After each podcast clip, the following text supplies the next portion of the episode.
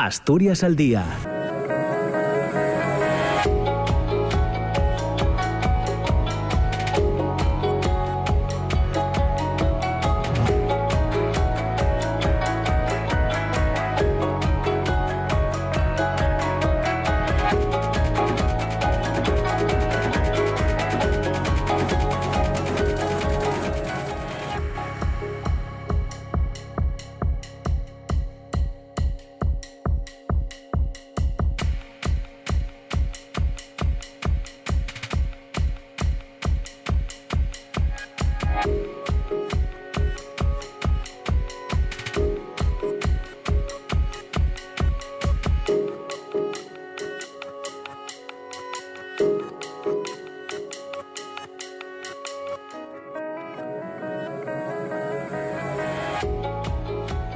¿qué tal? ¿Cómo están? Muy buenos días. Son las 9 de la mañana y 3 minutos. Bienvenidas, bienvenidos. Comienza Asturias al día en este miércoles 1 eh, de febrero, primer día de mes. Estrenamos eh, mes Estaremos juntos hasta las 10 de la mañana hablando hoy de un asunto que juzgamos muy, muy interesante y que esperamos eh, ustedes también eh, cuando lo escuchen, bueno, pues compartan ese interés que, creemos despierta eh, o ha despertado en nosotros para, para tratarlo casi de manera monográfica. Les pongo en antecedentes. Hoy hablamos de ciudadanía global, de, un, de, la construcción de la ciudadanía global con personas jóvenes, investigando prácticas transformadoras con metodologías participativas e inclusivas. Hablamos en definitiva de un proyecto del Plan Nacional de Investigación que está coordinado eh, con la Universidad de Cantabria y en el que también participa la Universidad de Oviedo a través del Grupo de Investigación sobre Innovación Educativa con TIC en entornos virtuales de enseñanza y aprendizaje de la Universidad de Oviedo. El proyecto busca eh, comprender cómo se construye la ciudadanía global en diversos espacios y prácticas prácticas socioeducativas, así como codiseñar nuevas prácticas de marcado carácter inclusivo y participativo con el propósito de mejorar y ampliar las posibilidades de participación y agencia de las personas jóvenes en los entornos local y global. A través de este proyecto se pretende estudiar el desarrollo de la ciudadanía global en jóvenes de entre 14 y 16 años a través del análisis y desarrollo de experiencias socioeducativas que se desarrollan en contextos presenciales, en el centro educativo, en una asociación, en una organización una entidad, y virtuales a través de las redes sociales o de otro tipo de plataformas de formación online. La investigación universitaria, que está financiada por el Ministerio de Ciencia e Innovación, trata de conocer las prácticas que la comunidad educativa asturiana lleva a cabo para construir esa ciudadanía global entre los jóvenes, en un momento eh, que se considera clave, con importantes retos en aspectos medioambientales y sociopolíticos y a partir de experiencias vigentes eh, ver cómo construir otras nuevas. Hay, digamos, tres líneas que se consideran clave en todo esto. Es el enfoque de género y sostenibilidad, la inclusión y la participación y la comparativa y, coordinación entre, entre las sedes. Para hablar de este, de este proyecto, de esta investigación, hemos invitado a Aquilina Fuello, que es doctora en Ciencias de la, de la Educación, profesora titular de Tecnología Educativa en la Universidad de Oviedo y que forma parte además del grupo de investigación sobre innovación educativa eh, con TIC en entornos virtuales de enseñanza y aprendizaje. Pero también hemos invitado a varios eh, centros educativos, a varios institutos para conocer eh, los proyectos que están desarrollando en esta materia. Así que van a estar con nosotros Ana Belén Longo, que es secretaria, y Ana Sánchez, directora del IES Rey Pelayo de Cangas de Onís. Allí tienen un proyecto que si no me equivoco eh, se llama Diseña tu hábitat. También va a estar con nosotros Raquel Álvarez Fernández, que es la directora del IES Rosario de Acuña de Gijón, que tienen un proyecto eh, que se llama eh, Bien Vivir en un barrio más sostenible. Y también está con nosotros otro profesor, en este caso del Instituto Galileo Galilei de Navia, que allí desarrollan un proyecto que, que se llama Conecta con la Tierra. Asturias al Día con Roberto Pato.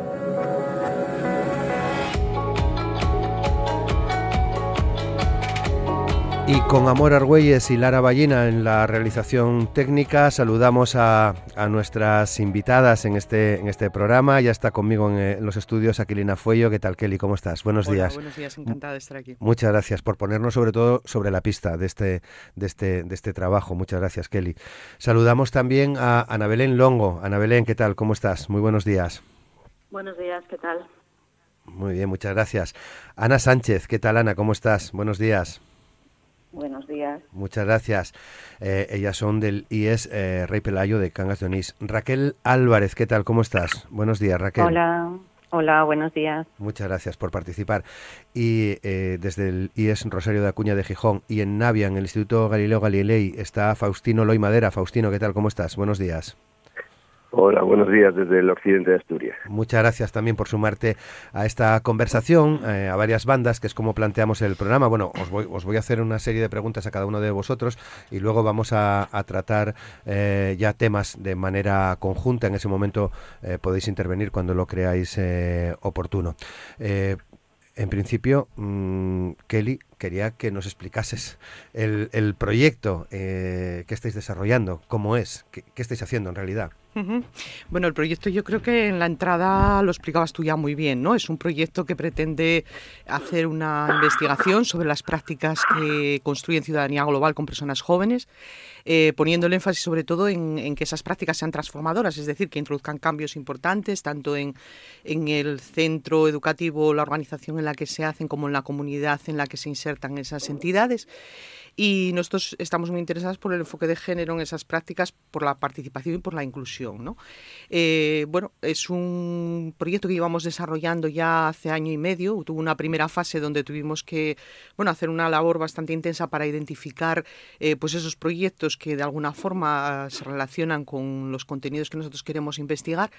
La verdad es que, mm, aunque fue una tarea muy laboriosa, mm, fue bastante gratificante porque nos damos cuenta que hay muchos proyectos en Asturias, mucho más de lo que nosotros nosotros creemos y algunos de ellos, como los que están participando en la sesión de hoy, hmm. eh, pues mm, son no del centro de Asturias, que es donde solemos ver eh, los proyectos, porque yo creo que es donde ponemos siempre el foco, ¿no? Hmm. Entonces, eh, bueno, hay, hay mucha gente trabajando en estos temas, hombre, a lo mejor menos de la que debería, porque estamos en un momento, como tú decías, muy crucial como, como sociedad, pero como mundo también, ¿no? Donde pues todos estos temas que tienen que ver con plantearse la sostenibilidad del planeta a largo plazo y cuál es nuestro papel en esa sostenibilidad, no como un tema, digamos, para pensar en el de una forma externa, pues eh, es, es, fundamental, ¿no? Y son las personas jóvenes las que van a tener que hacer estos cambios, por lo tanto, todo lo que se haga para su formación y educación es fundamental, ¿no? Entonces, el proyecto empezó con una serie de entrevistas para identificar los, los, las experiencias que se estaban llevando a cabo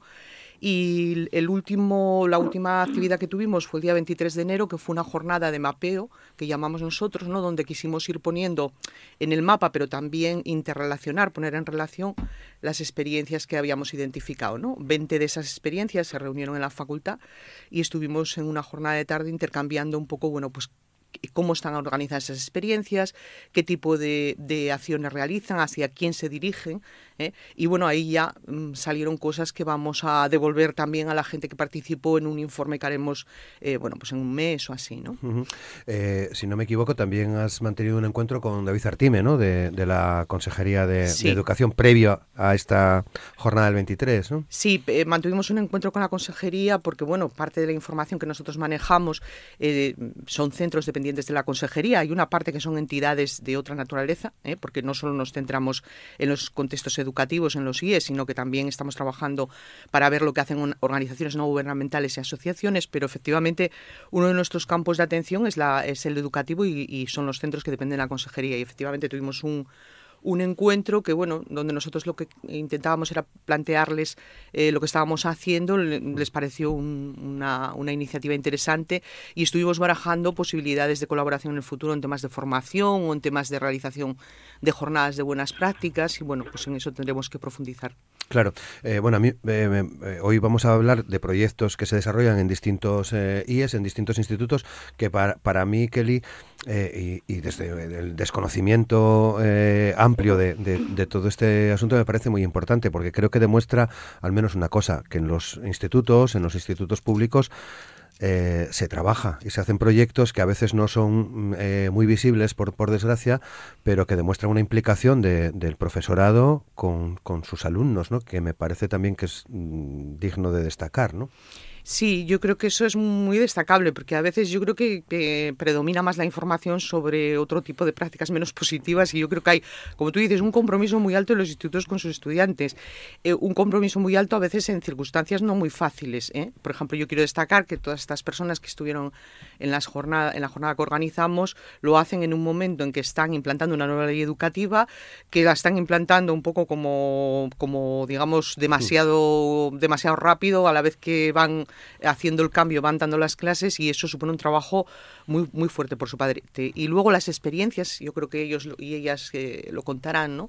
Son unas, unas experiencias de compromiso con el alumnado, con, la problema, con problemáticas muy relevantes, un compromiso que a veces no tienen, eh, pues eso, las, las instancias políticas o las instancias administrativas, sí las tienen los centros, y luego un compromiso en todos los casos también con la comunidad en la que están insertos esos, esos centros, ¿no? Porque, bueno, yo creo que estamos ya en un momento de la, del desarrollo de la educación que todos sabemos que, bueno, para educar no es solo lo que se hace en los centros, ¿no? Los centros necesitan también el apoyo de toda la comunidad y estas experiencias yo creo que son un ejemplo, hmm. Bueno, pues vamos a preguntar qué, qué opinan eh, nuestras invitadas eh, al, al, programa, al programa de hoy. Raquel, mm, eh, lo primero, eh, ¿Qué te parece, qué os parece en, el IES en el que tú estás, en el Rosario de Acuña, eh, esta iniciativa?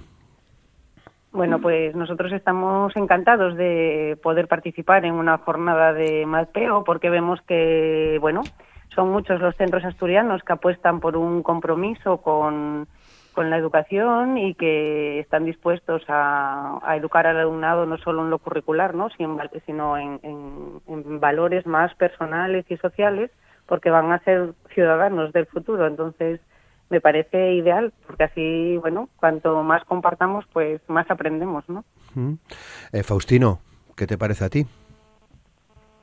Pues bueno, estoy totalmente de acuerdo con lo que dice Raquel y añadiría también que, bueno, está teniendo importancia, yo creo que un objetivo que tal vez Kelly y su equipo no, no habían planteado ni cuando hicimos las encuestas iniciales el, año, el curso pasado, y es la la retroalimentación que puede darse entre todas estas iniciativas y todos estos centros. No solo los centros educativos, sino también, como estuvimos en ese encuentro que comentaba Kelly antes, otras instancias, mm, ONGs, grupos que trabajan en barrios y en pueblos.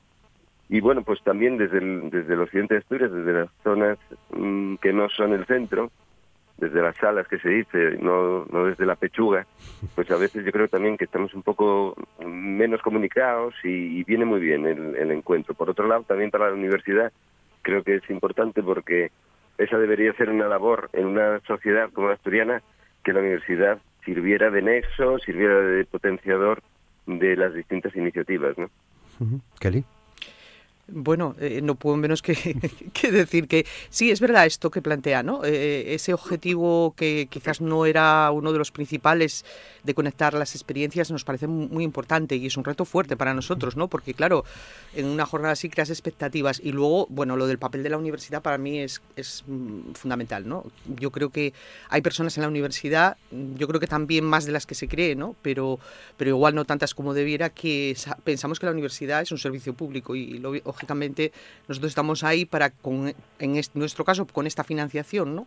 servir pues de músculo para, para esas experiencias que, como dice Faustino, a veces bueno, pues están haciéndose en condiciones a veces, bueno, pues igual un poco precarias o, no tan apoyadas como se debiera y, para conectarlas entre sí, ¿no? Y eso a nosotros, bueno, nos, nos parece que cumplir ese objetivo ya sería casi eh, lo más importante de toda la investigación, ¿no? Bueno, vamos al, Rey Pelayo de, Cangas Donís. Ana, eh, Ana Sánchez, ¿qué, ¿qué os parece a vosotros esta iniciativa? Bueno, pues no podemos estar más de acuerdo con, con los compañeros el hecho de, compartir eh, experiencias y de poder eh, entre centros. Al fin y al cabo todos somos educación, la universidad, eh, los, centros participantes en las jornadas y también todo el entorno que nos rodea.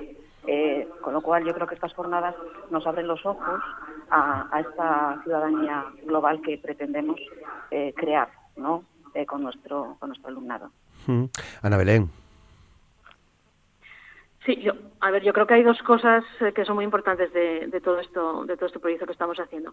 Un lado, por un lado, esto que comentamos de efectivamente estar todos conectados con todos. Nosotros estamos interesados en enseñar lo que estamos haciendo y que nos surjan más propuestas, ¿no? Gente que pueda enriquecer el proyecto y nos pueda hacer aportaciones y también conocer lo que están haciendo los demás, ir poniéndonos en contacto con centros, con asociaciones, etcétera.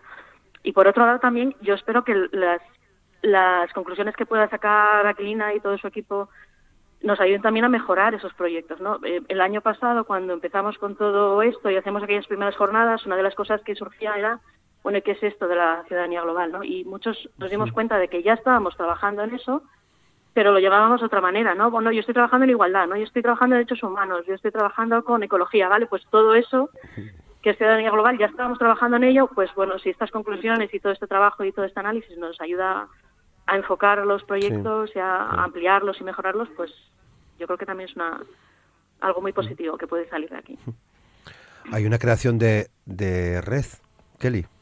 Sí, sí, hay una creación de hay red. Una red. Sí, bueno, estamos creándola, estamos creándola porque, bueno, es algo incipiente, pero hombre, sí que nos gustaría crear esa red e incorporar a mucha gente que en esta, en esta ocasión no se pudo eh, no pudo participar en las jornadas, pero que sí que cuando contactamos con ellos eh, mostraron mucho interés. ¿eh? tuvimos un, contacto con casi 68 iniciativas de distintos sitios. Sí, sí, estamos hablando de, no solo de centros educativos, sino también de organizaciones, asociaciones, etcétera. Y bueno, mm, en esta jornada participó un poco como el 20% de ellas. Entonces creemos que en, el futuro, si somos capaces de aglutinar a otro grupo y unirlo a este, pues haremos una una nueva jornada, ¿no? Para, para seguir mapeando las que las experiencias que no estuvieron en esta mm. en esta jornada, pero también para hacer algo que también salió ahí, ¿no? Que fue que, bueno, lo que están diciendo, que la gente quiere ver lo que están haciendo otros, ¿no? Y entonces, bueno, profundizar un poco en esa en ese conocimiento, ¿no? Porque digamos, Kelly, que estáis en el Ecuador de, del proyecto en este año 23. Sí, estamos en el Ecuador. Lo que pasa es que estos proyectos suelen pedirse siempre un año más, con lo cual no estaríamos tanto en el Ecuador, pero, pero sí, eh, estamos en la mitad ahora mismo. Sí, sí, porque el, bueno, la fase 4 sería entre enero y septiembre del año 24, pero es posible que se amplíe. Sí, es posible, suele pedirse una prórroga de un año, sí. Muy bien. Bueno, vamos a conocer un poco de eh, un poco más estos proyectos de estos de estos centros. Eh, Raquel, me gustaría que nos que nos explicases bueno, qué es lo que estáis haciendo vosotros en el, eh, y vosotras en el IES eh, Rosario de Acuña con ese proyecto, Bien Vivir en un barrio más sostenible. Bueno, pues nuestro proyecto se enfoca en una metodología de aprendizaje-servicio que lo que trata es de que los alumnos y las alumnas del centro, los aprendizajes que hacen en el aula tengan su servicio en la comunidad, ¿no? Entonces así hacemos una conexión de que los aprendizajes que hacen curriculares eh, son competenciales y sirven para algo. Entonces parte de un diagnóstico donde los chavales del centro mm, ven que los espacios verdes que les rodean, es decir, del barrio, eh, pues están, según ellos, como mal aprovechados, ¿no? Entonces deciden que sería un objetivo del proyecto transformar esos espacios verdes o públicos del barrio hacia un uso más sostenible y saludable. A partir de ahí surgen iniciativas del propio alumnado de qué podemos hacer. Entre ello, eh, pues deciden que les gustaría tener un espacio donde puedan eh, ver eh, los pájaros que hay en la zona, identificarlos y entonces generan, por ejemplo, en el aula de tecnología, unas casetas para pájaros que colocan en el parque que, tenemos anexo al centro, ¿no? Con, una guía de qué pájaros hay en esta zona de Gijón. Eh, también dicen que consideran que bueno les gustaría poder tener un lugar donde leer. Entonces se instala una pequeña biblioteca para hacer crossing, eh, sobre todo al lado de un parking infantil que hay de, al lado del instituto, para que los niños puedan y los mayores puedan coger libros mientras están en, en el parque. Eh, nosotros tenemos huerto urbano y sí que ven la, la idea de que ese huerto que tenemos en el centro sacarlo afuera, ¿no? Entonces instalan una serie de bancales en colaboración con la escuela infantil y el colegio público que tenemos también en la zona eh, y en el, en el propio parque para poder eh, dar el servicio a la comunidad de que puedan eh, cultivar aquello que ellos quieran. También ellos quieren una colaboración con la escuela infantil porque los ven como muy pequeños y instalan un jardín vertical eh, con macetas, eh, o sea, hacen macetas reutilizables. Quiere decir, son una serie de actuaciones que ellos ven que pueden hacer a la comunidad. Eso todo es con la colaboración de la Escuela Infantil, del Colegio Evaristo Valle, del Ayuntamiento, porque hemos tenido que pedir permiso para instalar esos bancales en una zona que no es propia del centro escolar, y con asociaciones como, por ejemplo, el TELAR. Entonces, eh, este proyecto eh, se hizo sobre todo el curso pasado eh, y sigue vigente, quiere decir, siguen haciéndose actuaciones y es verdad que, por ejemplo, los huertos que hemos instalado fuera del centro se siguen manteniendo, entonces quiere decir que la comunidad se, se, sigue implicando, ¿no? Entonces, muy contentos. Sí. Eh, ¿Cómo es el barrio en el que estáis? ¿Es el polígono, si no me equivoco? Sí, sí, sí, sí, el polígono de Pumarín. En Pumarín. Mm, eh, bueno, contribuyendo, por tanto, ¿no? A, a, mejorar ese barrio desde, desde el instituto, ¿no? Desde el Rosario de Acuña. Eh, vamos a Navia para que nos cuente Faustino, el proyecto que desarrollan en el, en el Galileo Galilei, conecta con la Tierra. Creo, Faustino, tú me, me, corregirás si no es así, que explicas filosofía también en un huerto del instituto. Sí, bueno, el huerto es parte de, del recurso didáctico, pero es parte de la vida, ¿no? El planteamiento es el de, bueno, aprovechando filosofía en cuarto de la ESO, que es una materia voluntaria, no vamos a entrar en lo de las leyes porque esto es fruto de, bueno, pues de uno de los errores de planteamiento de la ley anterior.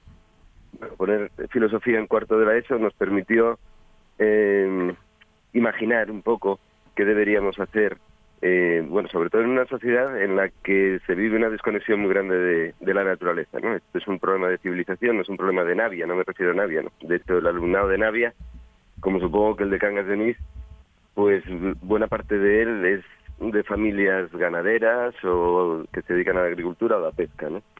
En, el, en esta sociedad en la que estamos, tan pendientes de la conexión a Internet, y eso son todo adelanto técnico se implanta en las aulas eh, de manera inmediata sin valorar ningún tipo de riesgo, y sin embargo vivimos cada vez más desconectados de, de la naturaleza. ¿no? Eso que llamamos en filosofía ecodependencia que sumado a la interdependencia de la que fuimos tan conscientes con la pandemia, pues da como resultado que la escuela muchas veces es algo ajeno a, los, principios de la vida. ¿no? Y como en filosofía llevamos años diciendo que la filosofía comienza con aquello de la reflexión sobre la naturaleza, intentar entender la naturaleza y entender las relaciones sociales, cosa que ocurrió parece ser en Grecia. Según dicen, ¿eh? Algunos. ¿eh? ¿Perdón? Que decía que según dicen algunos nació en Grecia, ¿no? Sí, bueno, la, occidental, ¿no? Que también pensamos que, somos el, vamos, el paradigma de, todo, ¿no? Pero bueno, que nuestra civilización, nuestra cultura occidental en estos momentos vive completamente ajena. El alumnado en general está mucho más pendiente de sus redes sociales que de lo que come. Y entonces, pues de ahí surge un poco la necesidad que para todo el mundo fue palpable hace tres años con la pandemia, al quedarnos encerrados en casa, de que, coño, comemos todos los días y alguien tiene que cultivar y cuidar los animales que nos alimentan y las plantas que nos alimentan, ¿no? Eso que se llama soberanía alimentaria. Y entonces, trabajando con la soberanía alimentaria desde hace ya un tiempito, pues dimos en encontrar que, bueno, que cuidar nuestro entorno, que conectar con la tierra, pues era parte de, la tarea educativa que nos podíamos plantear desde la filosofía, bueno, y desde el centro, ¿no? Se hacen más cosas, yo estoy seguro que también en el Rosario Acuña y en, todos, en todos los centros hacemos muchas más cosas que colaboran a formar a la ciudadanía, evidentemente desde principios y valores que, hombre, se dan por supuestos, pero luego resulta que no son tan tan completos, ¿no? Porque si uno lee la Declaración Universal de Derechos Humanos, lo primero que se dice es que todos los seres humanos nacemos libres, iguales, en dignidad y derechos. Eso excluye ya cualquier planteamiento está tocando el timbre, hora de clase, para los que no están acostumbrados al, al horario. A los que nos quedó ya muy lejos, nos queda un poco lejos el timbre, sí. Sería lejos, bueno. O sea, que lleváis una hora ya. Eh, sí, sí. Aquí trabajamos a destajo. muchas horas al día. bueno, pues nada, para acabar ya con, con, esta parte, ¿no? Sí.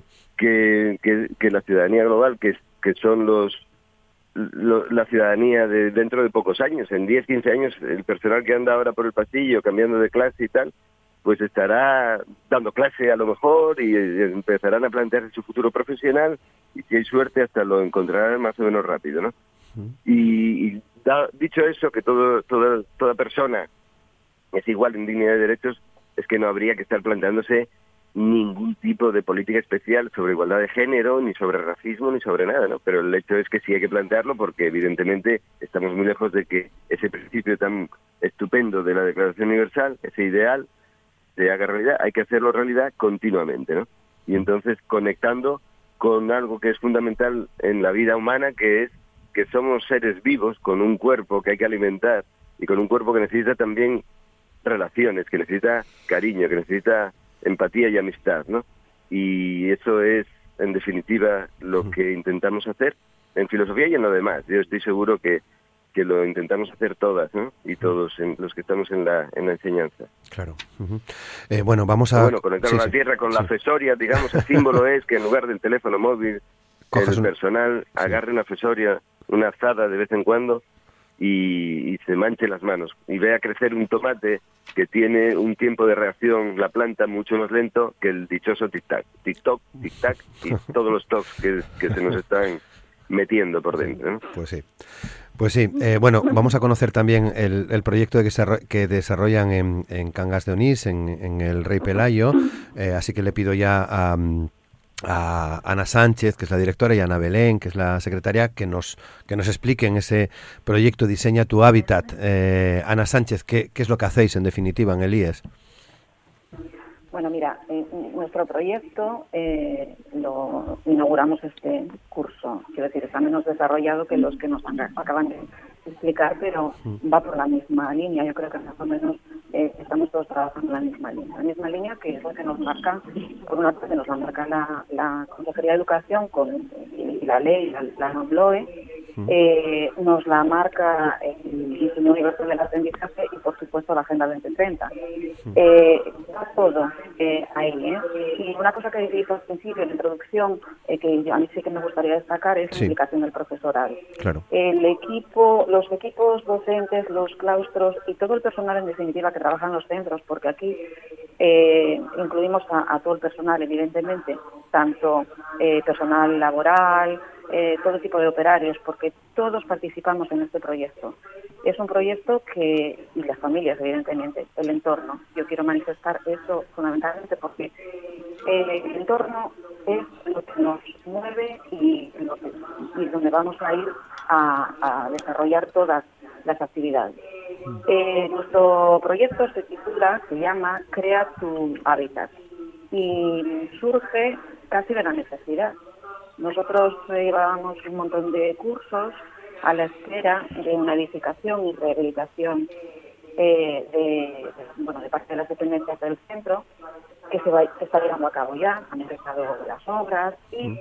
eh, en el momento en el que mm, hacemos esta, esta inicio vamos a tener un edificio nuevo, vamos a tener unos espacios que carecíamos de ellos, eh, pensamos vamos a aprovechar la situación eh, para desarrollar un proyecto que nos permita disfrutar al máximo de esto que tenemos y aprender todos. Entonces, mm, los periodos fundamentales eh, pues, pues, que nuestro alumnado reflexiones por ese espacio eh, en el que pasa una gran parte de, su vida, una parte del día prácticamente. ¿no? Entonces, ¿qué necesidades tiene eh, el alumnado? Eh, ¿Cómo se adapta a ese espacio en el que tiene que vivir? Y entonces, de esa manera, el propio alumnado puede participar en el diseño eh, de ese espacio, los elementos eh, que, le van a facilitar y en los que se va a encontrar más cómodo. Otro de los objetivos de nuestro proyecto es eh, pues cambiar sus hábitos, porque una vez que ya una educación pues, que les gusta y es cómodo, pues también necesitamos reflexiones sobre nuestra alimentación, tiempo libre, ejercicio, ese tipo de cosas. Y, eh, bueno, pues esta tener una vida saludable, eh, todo. Te perdemos, te perdemos, sí. También, eh, Sí. Vamos a, vamos a tratar de mejorar la, la comunicación porque te perdíamos al, al, final. Mientras tanto, le damos la palabra también a, a Ana Belén para que complete eh, lo que nos estaba contando eh, Ana. Sí, sí, Ana Belén. Sí. Eh, sí, em, lo como comentaba Ana, efectivamente esto surgió un poco de la necesidad, ¿no? Los problemas de espacios que teníamos ya desde hace tiempo y cómo intentar convertir ese problema en algo positivo para nosotros, ¿no? en, algo que fuera beneficioso. Y buscamos un poco la vía. Queríamos también ampliar el trabajo que habíamos empezado ya el año pasado con el grupo de formación, que habíamos estado trabajando en, ecología y en algunas otras cosas. Y bueno, juntar todo eso para intentar mejorar eh, el bienestar emocional del alumnado en general, ¿no? que era lo que nos preocupaba porque veíamos que, eh, sobre todo después de la pandemia, o después de todo lo peor de, la pandemia, que todavía no se ha acabado, eh, veíamos cómo esto les estaba afectando y cómo teníamos cada vez más limitaciones a la hora de usar el propio espacio y todo eso repercutía muchas otras cosas, ¿no? Y nos, nos preocupaba. Entonces, bueno, lo que pretendemos es, lo que intentamos es actuar en fundamentalmente tres vías diferentes o al menos de inicio, ¿no? Por un lado, esta cuestión de los espacios. Les preguntamos a ellos, bueno, ¿qué es lo que necesitas para estar a gusto aquí, no? Estamos demasiado acostumbrados a unos centros educativos que son mm, muy cuadriculados, ¿no? Eh, aquí es, esto es lo que tienes, encaja. Y obligamos a los chavales a que encajen en eso. Y nosotros queríamos hacerlo al revés. ¿Tú qué centro quieres? ¿Cómo quieres que sea? ¿Cómo necesitas que sea para estar bien, para estar a gusto? Porque somos también conscientes de que si están a gusto van a trabajar después mejor, van a tener mejores resultados, ¿vale? Porque a veces también nos olvidamos de la parte emocional del aprendizaje. Eh, si hay un bloqueo emocional, el alumno no aprende y da igual lo bien, lo maravillosas que sean las actividades que estás haciendo. Necesitamos que estén bien, ¿no? que estén a gusto de entrada y luego ya trabajaremos otras cosas.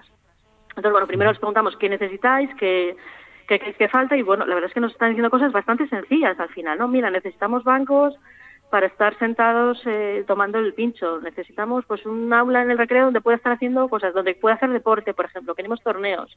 No, son cosas bastante simples que ya estamos eh, empezando a poner en marcha a través de esto que llamamos los recreos dinámicos. ¿no? Pues tenemos en el recreo actividades de, estos torneos deportivos, ajedrez, un taller de teatro, talleres de ecología, donde se hacen muchas cosas eh, diversas, que si una envoltorios eh, reutilizables para el pincho, que era otra cosa que también nos preocupaba, la cuestión de los residuos, etcétera. Bueno, muchas actividades que se van haciendo en, los recreos, ¿no? Y que vamos intentando distribuir para que todo el alumnado participe, porque queremos que esto llegue a todo el alumnado del centro. Nosotros tenemos eso, bachillerato y ciclos formativos. Entonces las actividades se van repartiendo, eh, bueno, según el profesorado que lo está gestionando eh, van viendo, pues cada vez participa uno diferente para intentar que llegue un poco a todos, ¿no? Unos nos dicen que quieren, otros lo van diseñando y otros lo van construyendo, porque esta es la parte importante que nos parece también. Esto funciona en formato de aprendizaje-servicio.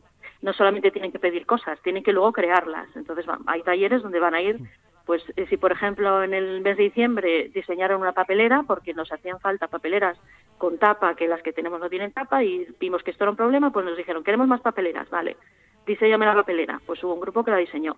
Y luego hay otro grupo que será el que la, la fabrique. La están fabricando ya en este momento, ya, ya están poniendo manos a la obra. ¿no? funciona un poco de esa manera la primera vía de los espacios. Luego la segunda vía de trabajo es la de la salud.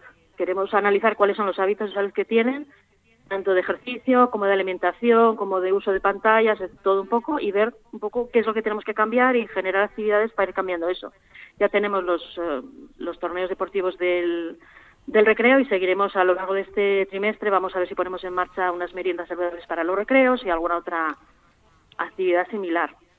Luego la tercera vía sería la de la ecología, porque entendemos que el entorno no es solamente lo que tengo justo alrededor de mí, eh, es mucho más amplio. Y entonces funcionamos con esa teoría de la ecología de piensa en global y actúa en local. Actuamos en lo que tenemos a nuestro alrededor para mejorar el planeta, porque si la salud del planeta no es buena, la nuestra es imposible que lo sea también, ¿no? Así que, bueno, pues eh, hacemos auditorías de los patios a ver qué, qué tipo de residuos hay y por qué están ahí y por qué no deberían estar ahí, cómo podemos solucionarlo para que no estén.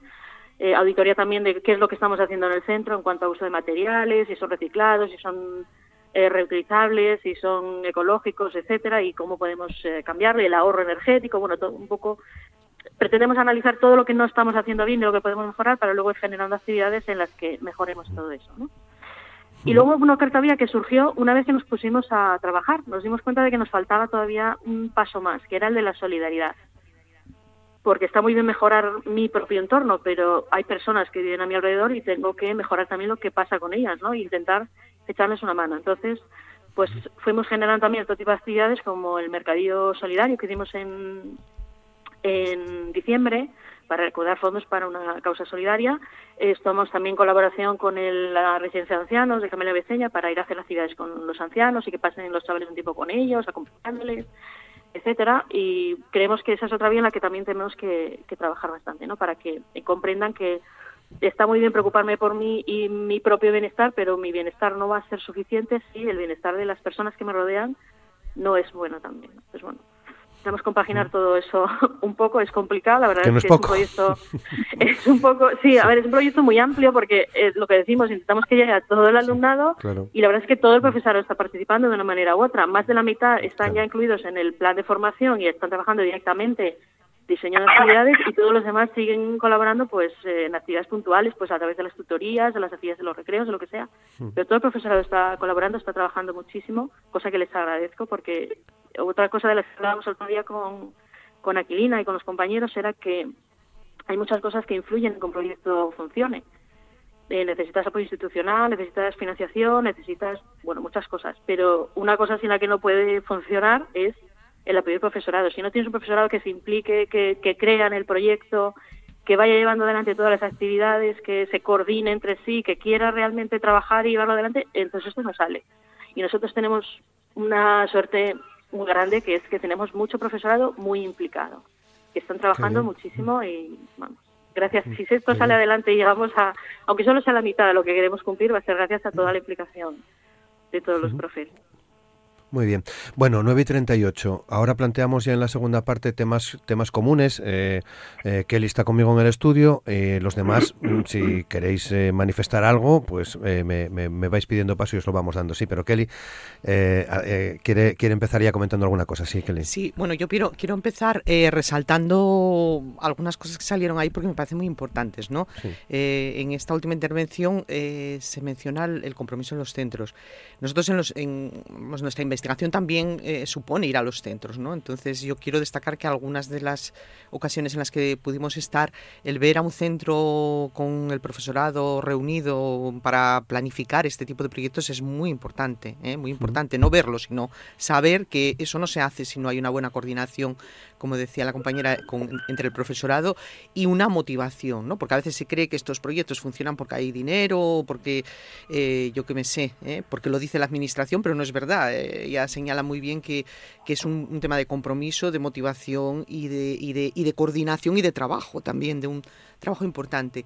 Y luego hay otra parte que, bueno, eso si acaso luego lo podemos seguir comentando, pero es el tema de, de, la, participación de los chicos, ¿no? No solo, y las chicas, no solo eh, haciendo cosas, sino también mm, haciendo sus propias propuestas, ¿no? Y eso es algo en lo que nosotros queremos profundizar, ¿no? Queremos profundizar en eh, no solo en lo que se hace en los centros, sino en cómo los, los, chicos y chicas que están implicados en esos centros, en esas organizaciones, ven estos problemas y cómo se enfrentan a ellos y cómo se enfrentan a ellos también en esos espacios virtuales que son también poco conocidos. ¿no? Hablamos mucho de ellos y decimos que los chicos están siempre conectados a tal, pero tampoco sabemos muy bien lo que hacen ahí. ¿no? Mm. Entonces esa es otra parte de la investigación que la estamos orientando tanto bueno, pues, eh, con los centros con los que colaboramos como con algunas organizaciones, como por ejemplo con los Glayus, ¿no? donde hay unos grupos de participación juvenil que nos van a ayudar a investigar sobre esto y van a ser los propios chavales los que diseñen la investigación sobre cómo ellos entienden eh, estas realidades y cómo se manejan en ellas tanto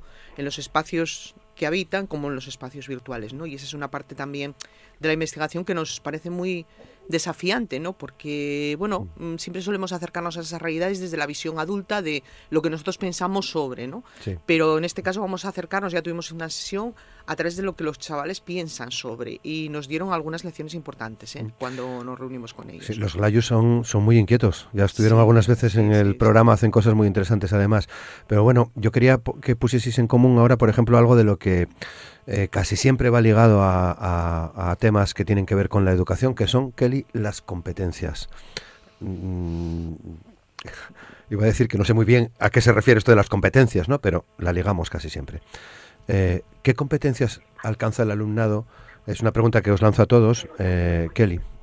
Sí, bueno, a ver, yo creo que esto igual hasta mejor lo pueden responder los compañeros que están en los centros porque eso es en lo que están trabajando ahora con la reforma, ¿no? En, el, en, el, aprendizaje por competencias. A mí, del tema de las competencias, más que definir lo que es una competencia, eh, me interesa eh, esa parte que tiene de que, bueno, aprender no es solo acumular contenidos, sino saber hacer cosas con esos contenidos y crear eh, unos valores y unas actitudes, ¿no? Y eso se demuestra en, en cosas que uno sabe hacer, que uno sabe Mm, no solo hacer, sino reflexionar sobre lo que hace y, en unas actitudes que uno muestra frente a la vida, ¿no? Yo creo que las competencias van por ahí. Y entonces, claro, el tema es saber diseñar acciones que realmente den lugar a, gente que tenga competencias.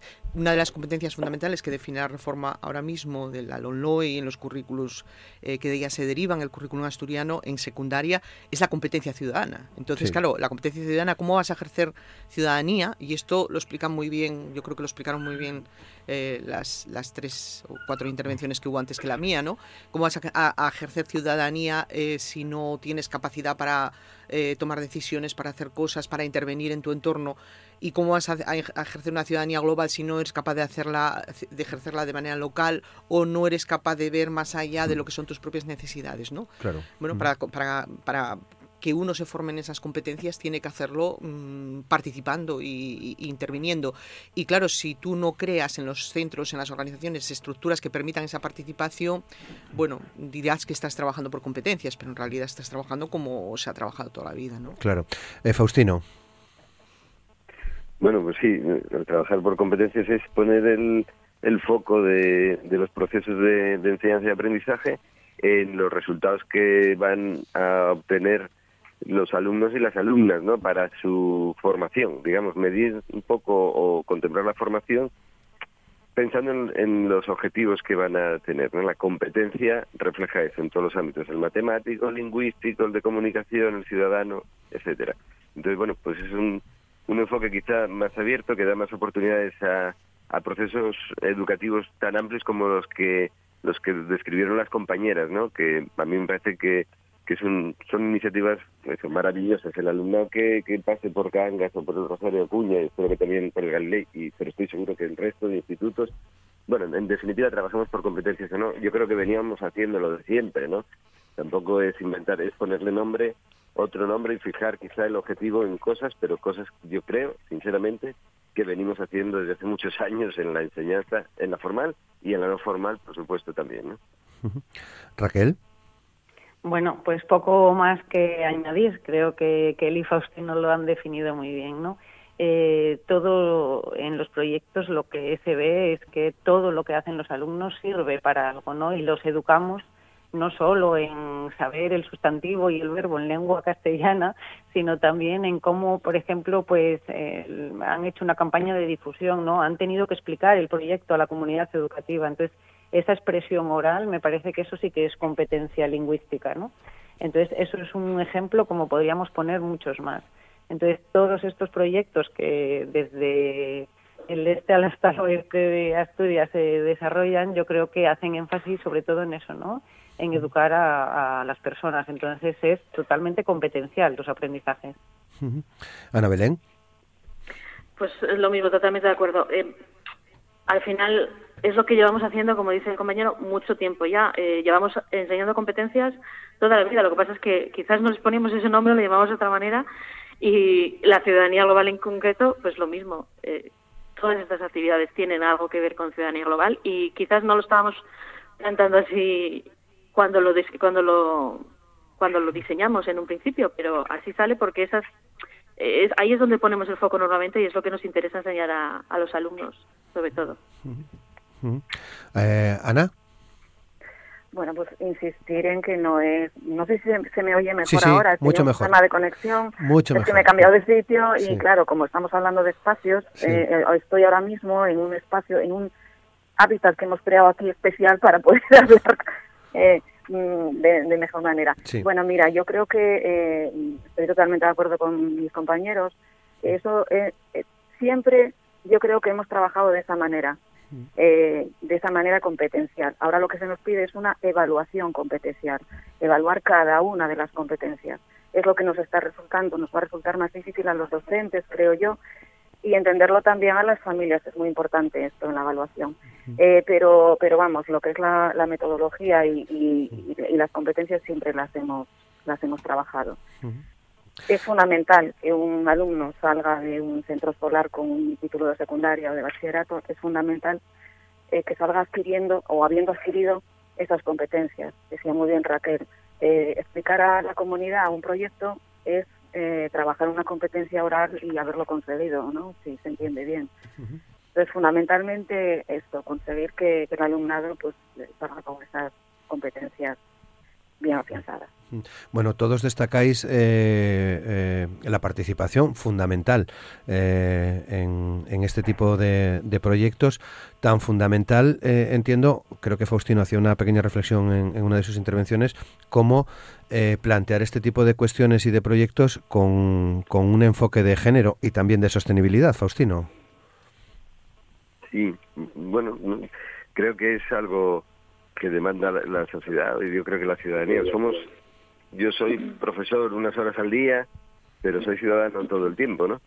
Y mis relaciones humanas no solo son con el alumnado y con los compañeros y compañeras, es en la sociedad en la, en la que vivo, ¿no? Y no concibo que alguien pueda, bueno, y de hecho, pues este, soy el único varón de los que estamos en esta tertulia educativa y en mi centro hay directora también. el tema de la igualdad es algo que no, es negociable, ni a mí no me cabe en la cabeza que haya que estar discutiéndolo. ¿no? Y el tema, claro, de la inclusión y, por supuesto, el de el de una mirada, como decían las compañeras también antes de, de de al territorio, ¿no? Al, a nuestro hábitat, al mundo en el que estamos. O la competencia en la que falla la sociedad, vamos a intentar que, que la ciudadanía joven eh, la bueno ya creo que la tiene más integrada no porque eh, crecer en un mundo en crisis ambiental pues no nos ocurrió a las generaciones anteriores no somos la primera generación consciente de que estamos dejando un mundo un poco más chungo del que encontramos a los que vienen detrás no esto yo creo que es incuestionable si queremos educar a, a, personas para el mundo que les va a tocar a ellos gestionar ¿no? Raquel pues, como no, totalmente de acuerdo con Faustino. Eh, y si hablamos de inclusión en términos generales, eh, ahí va todo tipo de diversidad. Entonces, eh, cuando favorecemos la participación en los centros, favorecemos la participación de todos y de todas, independientemente de si es chico o chica, si es alumno de necesidades, si es alumno extranjero. Entonces, eh, no cabe en la distinción en ningún momento, ¿no? Todos participan en función de cómo pueden aportar. Entonces, mm, es esa la filosofía. Claro. Eh, Ana Sánchez, bueno, vosotros poníais el ejemplo de la relación que tenéis con, con la residencia de personas mayores, entre otras cosas, ¿no? Sí, sí. Eh, bueno, pues son colaboraciones que nos, viene bien, nos vienen bien a todos, eh, vienen bien a los mayores, vienen bien a, a nuestro viene bien a nuestro alumnado que, que ve eh, bueno ve, todo lo que lo que puede ocurrir ve eh, que su eh, participación en esas actividades es muy positiva ve cómo esos ancianos les sonríe si de repente los ven pasando por la calle y lo reconocen es una satisfacción realmente comprobar cómo este aprendizaje servicio eh, es beneficioso para todos. Ana Belén. Sí. Si quieres añadir algo. sí. sí, no. Em, lo mismo que comentaban los compañeros, cuando cuando diseñas un proyecto de este tipo intentas que, pueda llegar a todo el mundo. Yo te comentaba antes que intentamos que sea todo el alumnado el que participe y esto es claro, independientemente de la condición de cada uno. Obviamente, a la hora de diseñar actividades, pues ya vamos pensando, queremos fomentar que este grupo de personas que normalmente no va a esta actividad, pues que la haga, ¿no? Pues eh, hoy por la mañana comentamos, por ejemplo, la, distribución que hay habitualmente en los patios, en las actividades que hacen, que chicos y chicas normalmente acaban ocupando zonas diferentes, haciendo actividades diferentes y ahí hay una división que nosotros también queríamos romper. Por ejemplo, pues ahí también estamos actuando, ¿no? Mm, intentar que las chicas entren en, en hacer actividades que normalmente no harían, pues por un lado, tenemos que preguntarles a ellos qué necesitan, pero también nosotros tenemos que ver cuáles son las necesidades de, cada uno que ellos a lo mejor todavía no se dieron cuenta e intentar cumplir, eh, suplirlas. ¿no? Y ahí entra pues, el trabajo de igualdad, el trabajo de, de diversidad en general, ¿no? porque no solamente igualdad entre los sexos es mucha es mucho más amplio para nosotros la integración de todo el mundo, ¿no? Kelly, diríamos que en el fondo estamos fomentando espíritu crítico. Sí, estamos fomentando espíritu crítico y estamos. Yo creo que ahí, ahí en la última intervención se ponía énfasis en algo que a mí me parece muy importante, que es que para que haya eh, una participación igual por parte de personas que a lo mejor pueden mm, tener de entrada eh, diferentes posibilidades de participar, hay que trabajarlo. Quiero decir, no, no sucede espontáneamente, ¿no? Esto que ella comentaba sobre la, participación de las niñas en los recreos, ¿no? Pues también en las asignaturas y en determinados trabajos, más sobre eso hay ya bastante literatura. Eh, las niñas participan menos que los niños, ¿no? Y entonces eso si se da, hay que, hay que ver cómo mm, trabajar para que para cambiar esas dinámicas, ¿no? Eh, yo creo que lo dicen como que como que es muy natural, ¿no? Eso de que todo el mundo participe, pero es una cosa muy difícil y hay que em, hacer estrategias para ello y me consta que en estos proyectos se hacen, ¿no? Y, creo que eso hay que ponerlo de relieve para que también, bueno, pues poniéndome muy clásica, cunda el ejemplo, ¿no? Porque a veces eh, pues decimos, sí, bueno, que todos participen, pero para que todos participen hay que, hay que, hay que tirar de apoyar, hay que dar posibilidades, hay que cambiar estrategias. ¿no? Esto de los patios es un buen ejemplo, ¿no? Si tú dejas que la gente pues juegue como toda la vida, pues te encuentras a los niños ocupando todo el espacio y las niñas en los márgenes eh, sin, sin, poder hacer nada, ¿no? Porque los chicos están jugando al fútbol. Bueno, por poner un ejemplo que es bastante, bastante claro, ¿no? Que nos pusieron el otro día, por cierto, que hicimos un programa sobre eh, urbanismo inclusivo, urbanismo para las personas, uno de los arquitectos, Fermín Blanco, que creo que, si no me equivoco, hizo algún trabajo también por la zona de Navia, eh, él tiene su sede en Galicia, ponía el ejemplo de un patio, ¿no?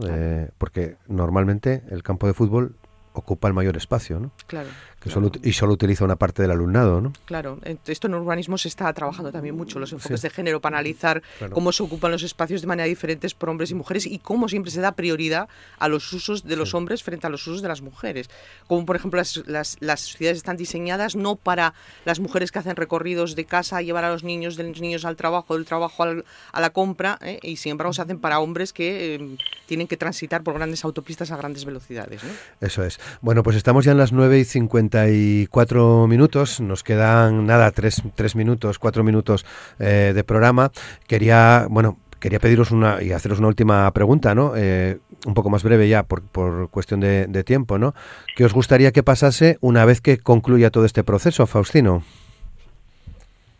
todo este proceso, ¿a cuál te refieres? Al de, al del, al de los proyectos que hemos hablado eh, ahora, a este, con este grupo de investigación pues espero que sirva para reforzar las las iniciativas en, cada lugar para que nos conozcamos más, para enriquecer las, las acciones en que se hacen en cada centro con lo que se, se caminó ya en otros y que bueno pues que sigamos construyendo una sociedad más participativa de lo que es que tenemos bastante que hacer. Los adultos y adultas de este país Asturias pues creo que les damos bastante poco ejemplo muchas veces a, a las gentes jóvenes pues eso, que mejore, que los que vengan detrás, que a mí ya me queda poco en este huerto, pues que lo hagan mejor. Muy bien. Eh, Raquel. Estoy seguro que lo van a hacer. Seguro que sí. Raquel, eh, ¿qué te gustaría a ti que pasase con todo este proceso, con todo este proyecto? Bueno, eh, yo espero sobre todo la retroalimentación. ¿no? nosotros hemos comenzado estas jornadas y, y esperar a ver que Kelly eh, nos aporta de información de vuelta, ¿no? Y sobre todo con la idea de mejorar. Yo creo que, que lo que hacemos está muy bien, pero que también tendremos nuestros puntos débiles que se pueden mejorar y sobre todo pues animar a otros centros que, que el camino es este, ¿no? Y que si nosotros podemos hacerlo, eh, ellos también. Eh, Ana Sánchez. Bueno, pues a mí me gustaría eso, mantenernos, mantenernos en el tiempo, conseguir eh, esa red de la que hablábamos, en, la que todos podemos colaborar. Y bueno, pues eh, nos gustaría también sacar la, digamos, la escuela, ¿no? Todo esto que estamos trabajando, todos estos proyectos, sacarlos a la comunidad, que la comunidad entre en el centro y nosotros salir. ¿Eh? Esa retroalimentación, ese, el que decía Raquel, eso que sea posible, que sea viable, porque yo parto de la base de que todos participamos en la educación, todos. Desde luego, desde luego. Ana Belén. Bueno, yo creo que estamos más o menos en la misma línea, ¿no? Y lo que queremos es eso, es aprender de los demás. una de las cosas que surgía el otro día en la jornada era eso, el colectivo de, del profesorado general es, es muy, está muy implicado en lo que hace, ¿no? Y, y tenemos ganas de aprender hacer las cosas mejor de lo que lo estamos haciendo. Entonces queremos esa, esa retroalimentación, ¿no? Queremos saber si lo que estamos haciendo funciona, queremos saber qué están haciendo los demás para aprender de ellos y e ir mejorando, ir ampliando y, y poder mantener todos estos proyectos en el tiempo. Y Kelly, ¿qué te gustaría a ti? Pues mira, yo ahora estaba aquí soñando oyéndoles porque digo, bueno, mm, claro, ¿qué, dices ahora, no? Bueno, pues yo creo que, que, hay como, como, yo veía como tres o cuatro retos fundamentales. El más importante, el que están mencionando, ¿no? Crear una red y fortalecerla y mantenerla durante el tiempo, por lo menos que dure el proyecto, y espero que más allá, porque, eh, como dice Faustino, bueno, más allá del proyecto tiene que haber vida, no es, no es esto no es para hacer un proyecto. Eh, yo creo que eso, eso posibilita otras cosas que yo creo que, tendríamos que hacer, que es, eh, como decía Raquel, devolver la información. O sea, nosotros construimos conocimiento en la universidad, pero si se queda en los anaqueles de las bibliotecas universitarias, pues no sirve para nada. Entonces, para mí, una gran aspiración, y yo creo que eso para mí sería también desde el punto de vista profesional, yo que también estoy en los últimos años de mi carrera, pues como un cierre de oro, ¿no? El poder devolver un conocimiento sobre algo que construyen diferentes eh, agentes dentro de la comunidad asturiana, que representa a toda la comunidad, a todo el territorio, en el sentido de que eh, aquellos espacios que no son tan visibles, pero que son fundamentales, porque somos una comunidad mm, básicamente rural, ¿no? Eh, sean, tengan visibilidad y eso supone también abrir la universidad a esas experiencias que no siempre estamos tan abiertos. ¿no? Y yo estaba ahora soñando y pensaba, bueno, cosas que a veces estamos haciendo con alumnado, por ejemplo, de centros eh, educativos de muy próximos a nosotros, en Oviedo y tal, que a veces ya, ya estamos haciendo cosas, de que vienen los estudiantes de, de bachiller a visitarnos y a, y hacer con nosotros eh, actividades con nuestros estudiantes como procesos formativos, hacerlo a lo mejor también, hacer algún encuentro con estudiantes que vienen de otros, de, las salas, ¿no? Para también... Eh, bueno, que ellos eh, vivan la universidad como un espacio que les acoge y que en el futuro puede ser su casa, ¿no? Me parece un, reto muy guapo también ese, ¿no? El, el, el, abrir un poco la universidad en ese sentido. Yo sé que la facultad está muy por la labor, bueno, me consta que que bueno, tanto nuestro decano como nuestro director de departamento apoyan siempre estas iniciativas y por lo tanto, bueno, miembros tenemos, vamos a ver qué, qué, cestos somos capaces de construir, ¿no? Pero sería un poco, como equipo de investigación, yo creo que para nosotros sería un reto muy interesante y que más allá de, lo, de otras cosas que suponen estos proyectos, como publicaciones y demás, este refuerzo de un tejido que, que nos haga retroalimentar las experiencias que se están haciendo es muy, muy importante. Bueno, vais a construir un cesto eh, que va a tener cosas muy interesantes, de eso estoy seguro y espero que lo podamos contar aquí. Llegamos al final, a muy pocos segundos de las 10 de la mañana. Kelly Follo, muchas gracias. Gracias a vosotros por hacernos aquí presentes. Y también muchas gracias a Raquel Álvarez. Raquel, muchas gracias. Gracias a vosotros. A Ana Sánchez, muchas gracias, Ana. Gracias a vosotros, encantado. Y a Ana Belén Longo, muchas gracias, Ana Belén. Gracias a vosotros por habernos invitado. Y Faustino Loy, muchas gracias también, Faustino, por estar con nosotros en esta mañana. Buen día. Igual, buen día. Y lo dejamos aquí ya, rayando las 10 de la mañana. Mañana, eh, jueves, les esperamos a las 9, Asturias al día, en la radio pública, en RPA.